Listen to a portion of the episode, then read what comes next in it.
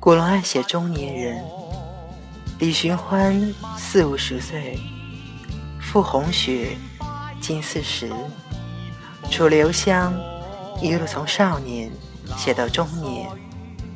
不过，古龙笔下的中年人一点都不中年，反而很中二。比如，被视为具有古龙自画像意味的李寻欢。李寻欢出场时是在马车里喝酒，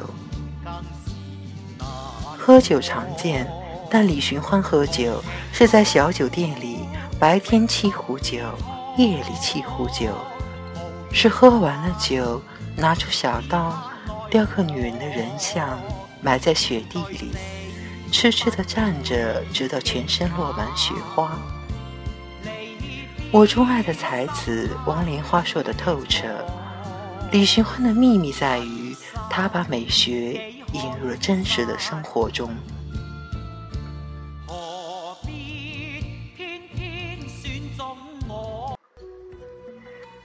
美是危险的，因为美排斥平淡中庸，美。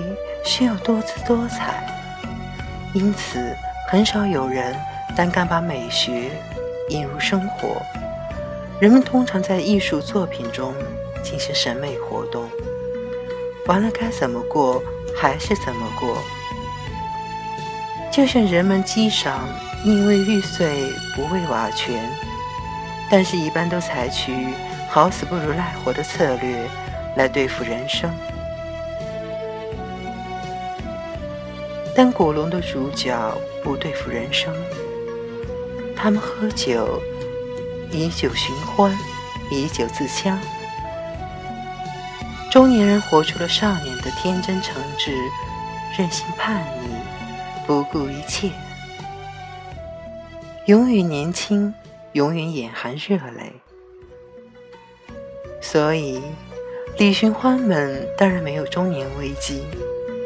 因为他们根本没长大，何谈苍老？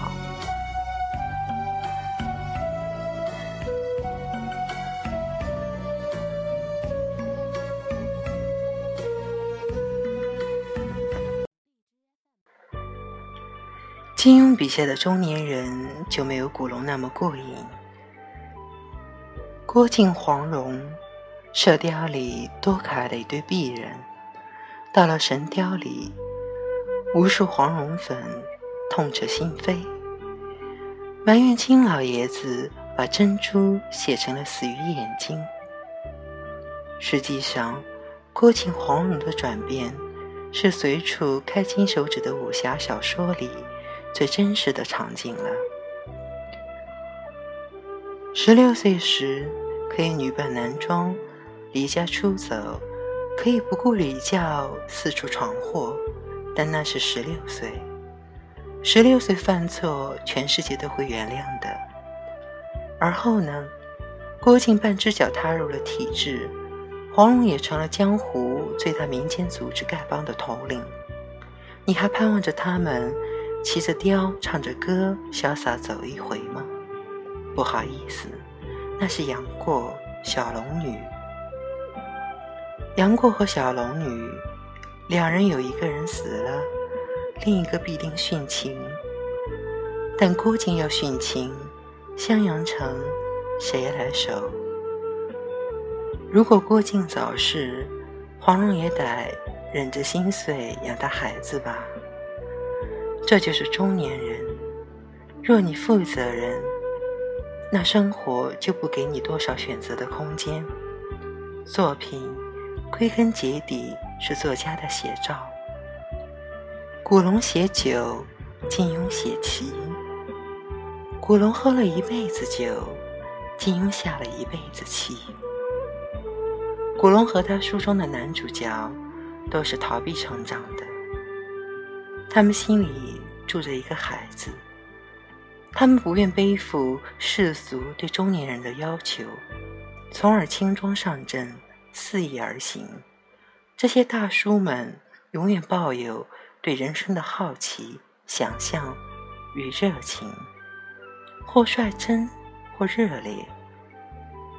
加上皱纹里藏着沧桑阅历，那种迷人太难抵抗，所以很好理解，古龙其貌不扬，却总是吸引才貌双绝的佳人。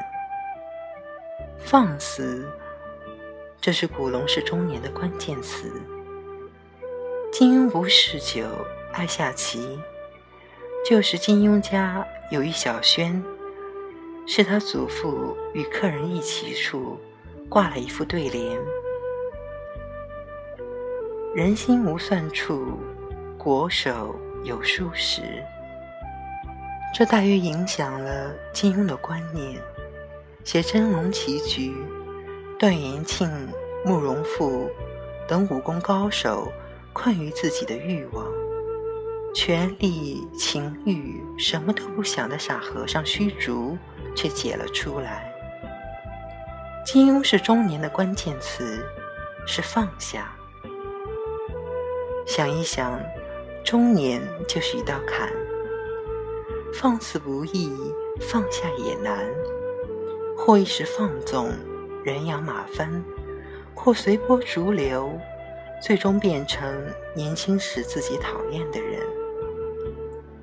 但没办法，这就是人生。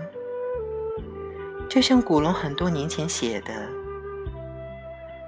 人生有很多道理，本来就要等你透不过气来时，才懂得。”